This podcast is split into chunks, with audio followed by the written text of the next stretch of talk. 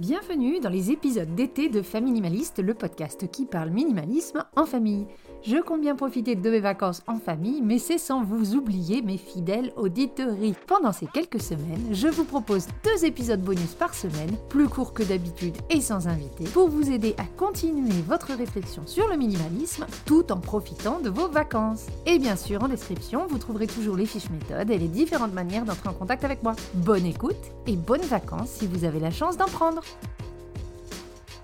On dit souvent que le temps, c'est de l'argent. Alors oui, mais depuis que nous sommes minimalistes et qu'on fait attention à ce que nous achetons et ce que nous faisons rentrer dans la maison, eh bien nous avons tendance à surtout penser l'inverse. L'argent, c'est du temps. Quand on avance dans le minimalisme, on finit par voir les objets non pas comme quelque chose à montrer, à posséder, un marqueur de réussite ou un objet qui nous permet d'envoyer des messages subtils aux gens, mais comme des outils des choses qui sont utiles et qui participent à notre essentiel de vie pour nous sentir épanouis et en sécurité physique, émotionnelle ou financière. Les objets sont un moyen de et pas une fin en soi. Et du coup, l'argent devient lui aussi un moyen de et pas une fin en soi.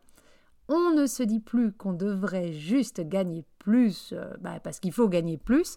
On sait exactement pourquoi on voudrait gagner plus. Parce qu'on sait ce qui nous est essentiel. On sait aussi avec beaucoup plus de certitude qu'avant ce qui nous manque tout ce que nous avons est intentionnel. Tout ce qui a été gardé ou acheté l'a été de manière beaucoup plus intentionnelle qu'avant. En ayant moins d'objets, eh ben, ils prennent plus de valeur à nos yeux et on regarde la valeur monétaire des objets différemment. Un tournant dans notre manière de consommer, dans ma manière de consommer, a été lorsque justement j'ai commencé à compter non pas en argent, cet objet va me coûter 40 euh, dollars, mais en temps. Cet objet va me coûter euh, une heure de travail, par exemple. Est-ce que du coup, je préfère acheter cette montre qui va me coûter un jour de travail, voire plus, ou bien est-ce que je préfère continuer à utiliser la mienne et prendre un jour de congé sans solde à la place? Pour certaines choses, le choix est vite fait, c'est non, et pour d'autres, le choix est aussi vite fait, c'est oui. Cela dépend de nos priorités, de notre essentiel.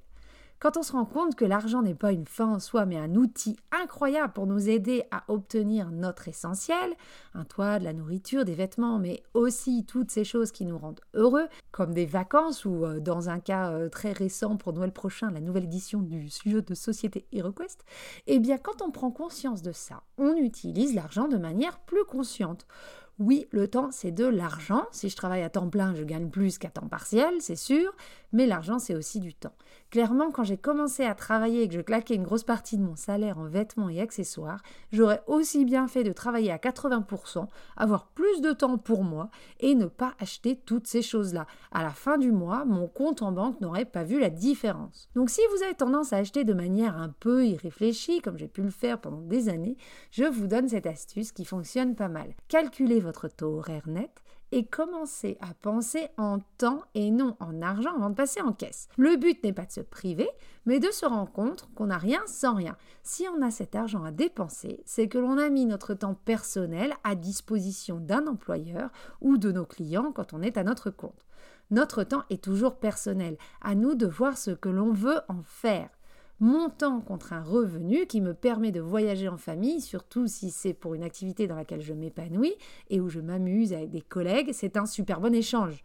Montant contre des jouets auxquels mes enfants ne joueront que trois fois, ou un téléphone dont je n'avais même pas besoin, ben pour moi, c'est pas le deal du siècle. Donc oui, l'argent, c'est du temps. Demandez-vous ce que vous feriez avec du temps en plus et non avec ces objets en plus. C'est une bonne méthode pour vous aider à définir votre essentiel. Et voilà pour ce bonus de l'été. J'espère qu'il vous aura plu. N'oubliez pas qu'en description, vous retrouverez la fiche méthode de l'épisode qui reprend les grandes idées développées lors de cet épisode express. Si vous découvrez Famille Minimaliste à travers cette série d'été, je vous invite à écouter les épisodes réguliers en solo ou en duo. Je partage avec vous méthodes, astuces et réflexions pour vivre une vie concentrée sur l'essentiel et débarrasser du superflu. Je vous invite aussi à rentrer en contact avec moi via ma page Instagram, par email ou via mon site internet. Vous pourrez me poser vos questions et j'en ferai peut-être même un épisode à partir de la rentrée. Je vous dis à très bientôt et en attendant, n'oubliez pas, vivre avec moins, même en vacances, c'est vivre avec mieux.